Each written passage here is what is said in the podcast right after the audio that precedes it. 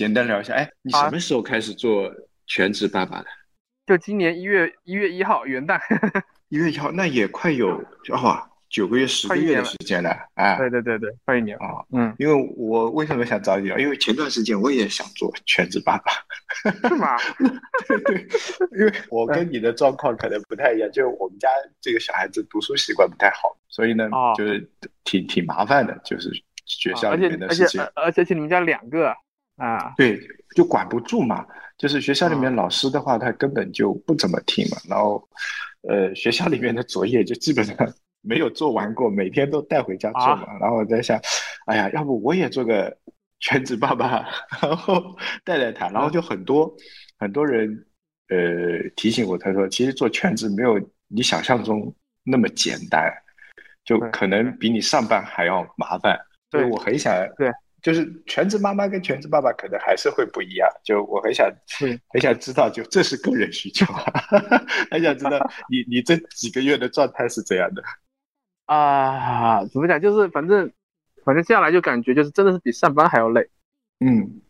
就是你上班的时候，就是你很多的东西，其实以你的工作经验，你知道它大概往什么样的方向发展，这个是你有你有数的。对对，这个这个等于等于这个属于属于你可控的。但是呢，你带小孩，就是特别是像我们家这么小一小，我是从大概一岁半开始带他。嗯，就等于是说他很多行为他是不可控的，你不能用道理去跟他去沟通。那你，而且而且很多，包括怎么去跟小孩相处，你还重新去学，就是因为我其实相当于前面来讲，前面他一岁半以前我一直在上班嘛，那么基本上我陪的时间非常少，那基本上他就是我老婆当时在家全职陪他嘛，嗯，然后基本上我下班回来，那他也他也快睡觉了，嗯，基本上是没有没有怎么对对对，基本上就属于是说我从零开始学，哇，他比如说他的发出什么信号，他哭是干嘛，而且他一岁半的时候。呃，讲话还不是说讲的很清楚嘛，他有他是慢慢才会表表达清楚点，那就不知道他到底想干想干干干嘛。然后所以有时候他一些想法是，他想要就马上就要要，但是你那个时候你又不是能马上给他满足他的时候，就而且就就你就很对，而且有的时候。他就是怎么说都说不听，那你你就会很火大，就很烦躁。这个，对对，我们家也是。然后，对我我最开始的时候，最刚刚开前面刚刚做全职爸爸时，就最开始怎么哄哄睡嘛。嗯。那个时候是要我给讲故事，讲嗯，一直讲故事，讲啊讲啊讲啊，然后怎么样？有时候他会起来，半夜两半半夜，我前面也写过嘛，半夜三四点钟起来玩啊，这种东西就就就就就是人很崩溃嘛，就是说，就是三四点钟。对对对。而且去三四点钟下去小区下面转，嗯嗯嗯嗯，你们家这个习惯也 有点不太好啊。对对，但是好像从来没有这种时刻过。对，但是他现在不会了，现在现在基本上就就就就不会了，就是基就是就是基本上现在就是我哄睡也也比较，觉得就陪他睡觉嘛，基本上就而且是重点是说你没有自己的时间，基本上就没有没有自己的时自己的那个时间。前面他在家的时候，基本上早上啊带他出去玩一圈。然后等到回来的时候，在家陪他看书啊什么的，然后中午吃完饭，吃完饭就陪他陪他陪他去睡觉，睡觉起来又再陪他玩，嗯。啊，然后到时候就我就只能是，比如说那我想写写稿子啊，写写文章，我就趁他，我那时候是早上五点半起来写，然后等等等等写的，对。对，我写到八点钟他起来了，那我那我差不多写完了，嗯，然后就这样，那有有的时候如果我妈能带得住他的话，那我能还在上午在在他在做点自己的事情。是是，就我妈带带不住的话，那就那就那不行了，因为他现在基本上他就是在他在家，只要我在家，那他就跟他就是要跟我的。啊，跟这跟我想象中的那个状态不太一样。就我们家可能会比你们家稍微好一些，因为我们毕竟白天是在学校里面嘛。对对对对对。我感觉我有很多自己的时间，就早上八点钟把他送走以后，八点到他下午五点这段时间就是我自己安排的。那我想，对对对，比如说写写写文章就写写文章，录录视音频视频就 录录音频视频。对对。像你们这样就哦，你要整天带他，那是我我觉得我会失去耐心。对，就是有的时候我我也就是很。那就是，比如说，我也跟他那个发火过啊。那那有什么问题？他有什么办法呢？他他他不懂你发火，我只会对，他只会哭啊。嗯，对，因为他不懂你为什么发火。就是有时候是我们自己觉得太急躁了，或者觉得时间时间浪费了。对他来说，好像是对对对对他来说，就就就不会不会有这种感觉嘛。啊，那现在呢？现在比如说他在托班呢，你不是有现在就好多了。我现在基本上，他那个上午送上去托班嘛，那我那我就是呃就可以有就我就有时间写写下稿子了嘛，就把稿子给写完。嗯，基本上写完，然后中午的时候再把他接回来陪他睡觉。那现在像这段这段时间，我爸他也在这边嘛，那他下午的时候有的时候就能爷爷奶奶能陪他玩玩一下嘛，那我也我也能稍微出来再做点事情，或者或者去跑个步啊什么的。到到到到下午那傍晚的时候，哎，哎，你们就基本上上基本对上午托了，不是全托，没有没有没有没有没有全托，因为你想慢慢来嘛，一步一步来。就是一下子就过渡到全托，我担心他也不，他上半托就适应了，适应了一个一个一个礼拜呢，天天哭。那这样的话就感觉有点，我感觉像我理想中的那种状态，就有自己的时间，然后又能照顾得住。对对对。那你在家除了写就写自己的公众号以外，还有别的事情吗？我会看一些书吧，因为我一直觉得。就这么这么多一直在工作，一些想想看的书，就是我兴趣方面的书，我也没没有什么机会看，买就买了买了那一堆书，也没怎么看过，慢慢在看看那些书，然后在一些看看怎么去教他的一些一些他些东西嘛，就学着做老师呗。哈 哈，育儿系列的是吧？啊，对对对，自己去，我们可以单独聊一期育儿知识，两个奶爸，可以可以可以，这个角度到时候可以搞一搞，再搞一期是吧？对对是。那公众号就是你自己的那两个公众号，一是吧？一个是那个产产品狗那个是吧？还有一个，我现在我现在其实主要是历史的那一类，因为呃，我历历史那类在在他在头条啊、百百度上我都有写，主要收入是从那边来的。啊，就是公众号上面其实没多大收入。对我公众号那个靠一个一个来说，它是新做的，再一个是说我本身公众号上，我只是为了防止别人去那。他那里去发我的文文章嘛，就就有些人就是公众号，我基本上那头条以前我以前我没没在意的时候，只要头条一发完，他们那边他就把我的文章给发掉了，发在那个公众号上面了。然后就主要是这样一个目目的，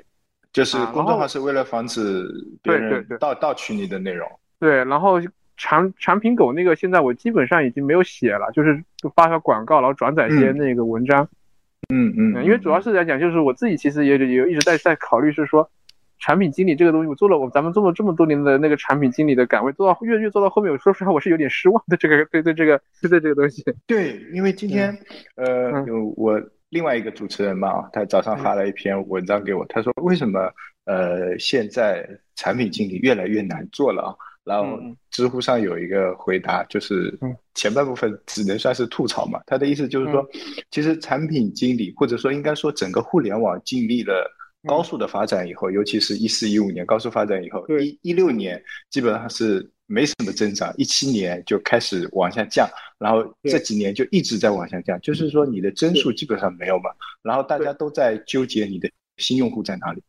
对，是。对吧？然后在在在野蛮生长的那个年代，其实很多问题都被掩盖掉了，就相当于你只要。呃，量能上去，我管你需求怎么做，是吧？反正有人用，是吧？我管你产品怎么设计，反正有人用，是吧？我管你运营的模式好不好，单不单一，什么暴不暴利，是吧？然后反正有人看，有人弄，因为就做到做到你后面，你会发现，就是嗯，一个产品其实你产品经理能决定它的非常少，甚至这个产这个产品的命运在一开始这个立项的时候，他已经对已经已经被决定了。所以到后面，对到后面，所以说我也是说，为什么是想全职先考虑一下，是说，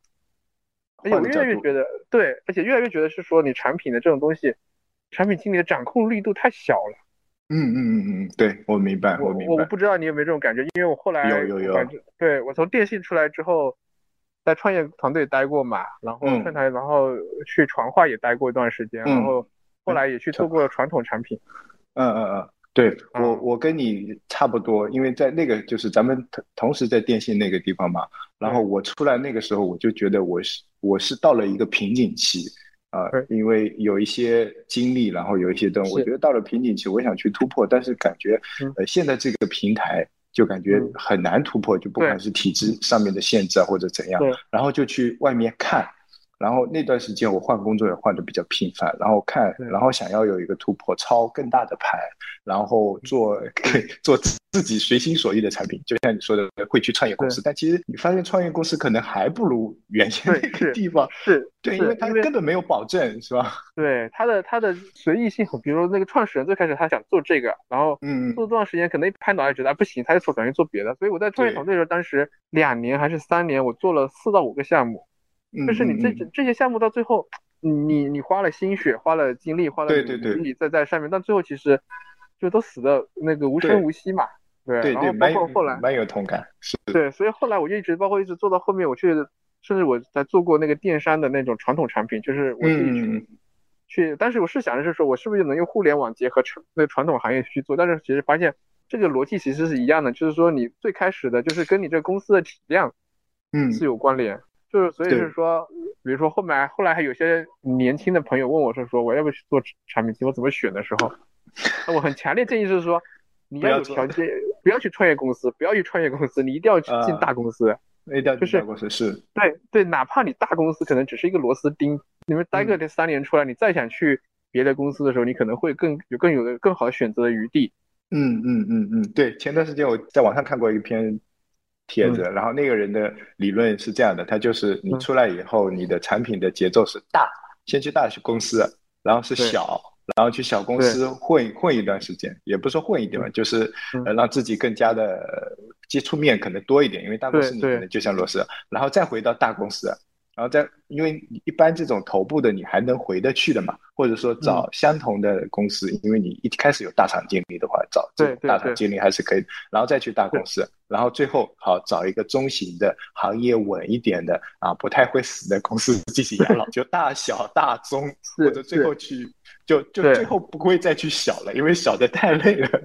是的，是的，我觉得，所以后来后来我就想，我也就觉得是说，哎，这个那时候确实对。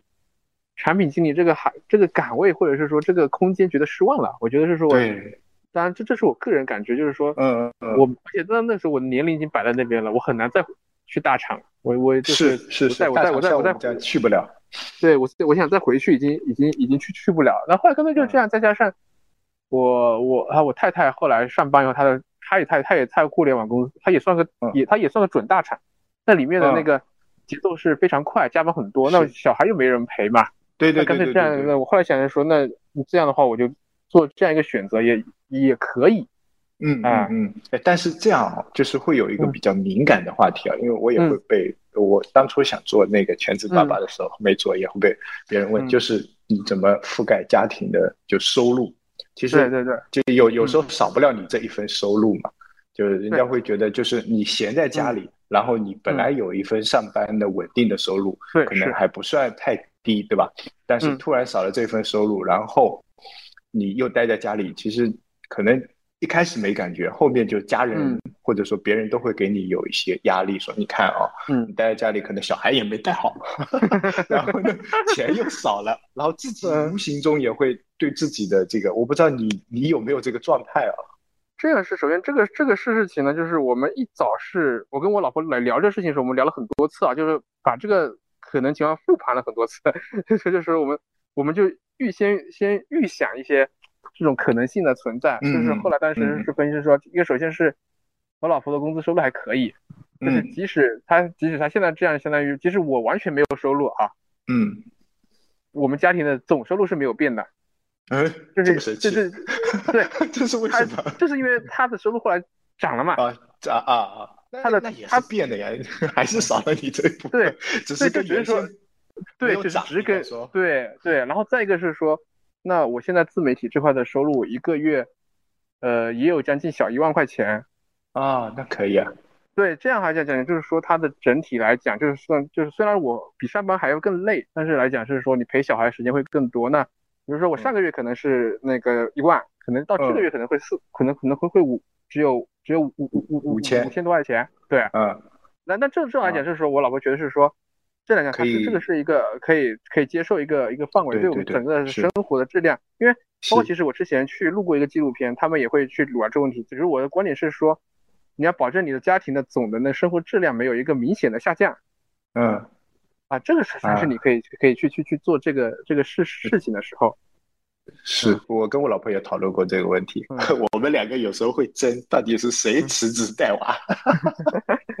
然后我说还是你稳一点，你不可能有互联网的这种所谓的三十五或者四十的这种危机吧？对对吧？对，嗯，那互联网现在真的对呃年龄大的这批 我们这批人不太友好，是是，对吧？对吧？嗯，你你上升空间基本上就没了，然后你能保住保住已经算不错了，我个人只能只能这么说啊。就算混到管理层也一样的，对吧？你要么就是混到那种就是 创始人级别，或者说在那个级别一些的，是吧？那你还那个，所以就其实有时候你所谓的中年压力，你如果是真的是自己一个人啊，没有家庭啊，那你干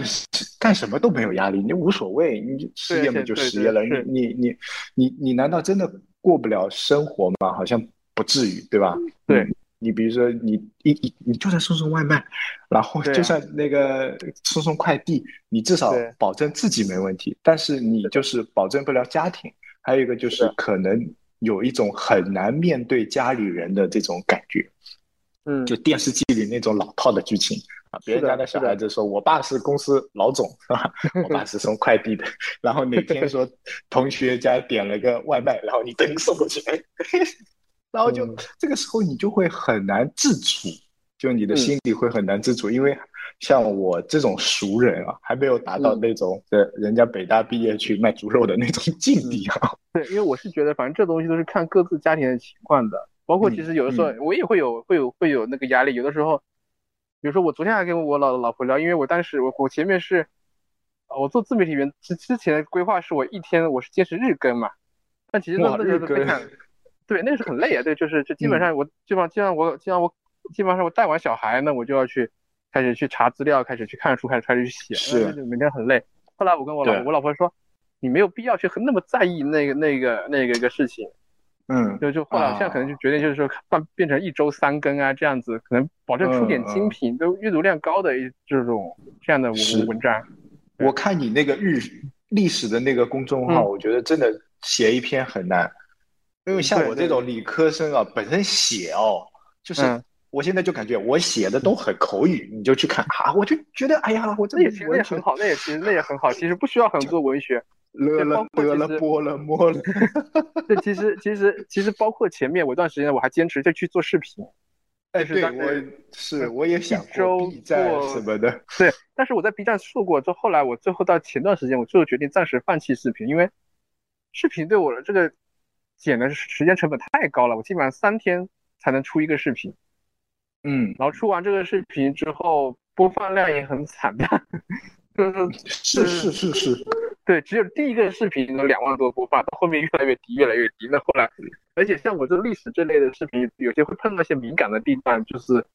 不让你去，不让你去发布。那后来他说啊，那我先不对，像你，那我先不做，还是专心写写图文。对，我觉得像你还能做做历史，像我这样什么，好像啥都做不了。那也没关系，继续继续做产品啊。对 对，就前段时间列过嘛，就是我我擅长的做哪些东西嘛。那时候想，哎，除了互联网产品，好像他妈其他都不怎么擅长。但是互联网产品，其实我当时回来做自媒体的时候，当时我有列几块，当时最开始的，哎，我的想法是我两块都做。嗯，就是历史和产互联网产品都做，但是一个是累，再对一个再一个是说，我现在越来越感觉是说，互联网产品这块来讲，你写来写去就那么些，对，而且大家卷的都都都很 都很厉害，就各种对，真的很卷，是是都是同类。而而且再一个就是再一个来讲就是说，呃，我们这种讲说的说白点，我们也不是什么大咖，不是什么大 V 啊，啊，对对对对对，而且就是说大部分用户的话，他。上班很累了，他下班就想看点轻松的东西，水文娱乐性的东西，他也不会想去看。其实包括我在一些产品经理的写手的群里面，会发现那些作者公众号，他们不管粉丝多还是少，他们打开率一直在下降，一直在一直在下降，阅读量一直在在低。嗯，像大家在大家他们在群内做的事情就是互相去引流推，对，互相去做引，互相去导。但我其实后来我也不太想去做，因为觉得是说。你导来导导去，粉丝都是重叠的。对对，就是我们两个公众号的粉丝可能有 有五百个人重叠的。对对啊，就是他看了你的，他就不会去看我的。那其实说句说说说句不好听的话，我现在做也没有什么意义，对吧？嗯，而且是是，而且用户的时间，他空闲时间是有限的，必然只会把把这个时间分给那些娱乐的，啊，包括那些大 V 真正的大大 V 的这这帮人，他们才会去看。对，所以我还是。对，所以我感觉我还是应该专注在播客，因为这个耳朵跟眼睛可以分开，你看的时候可以听，你听不进去没关系，是吧？聊一些轻松的话题。对，对，我前段时间也还想跟我同事说，我们说要不试试抖音啊，试试那个什么视频号，因为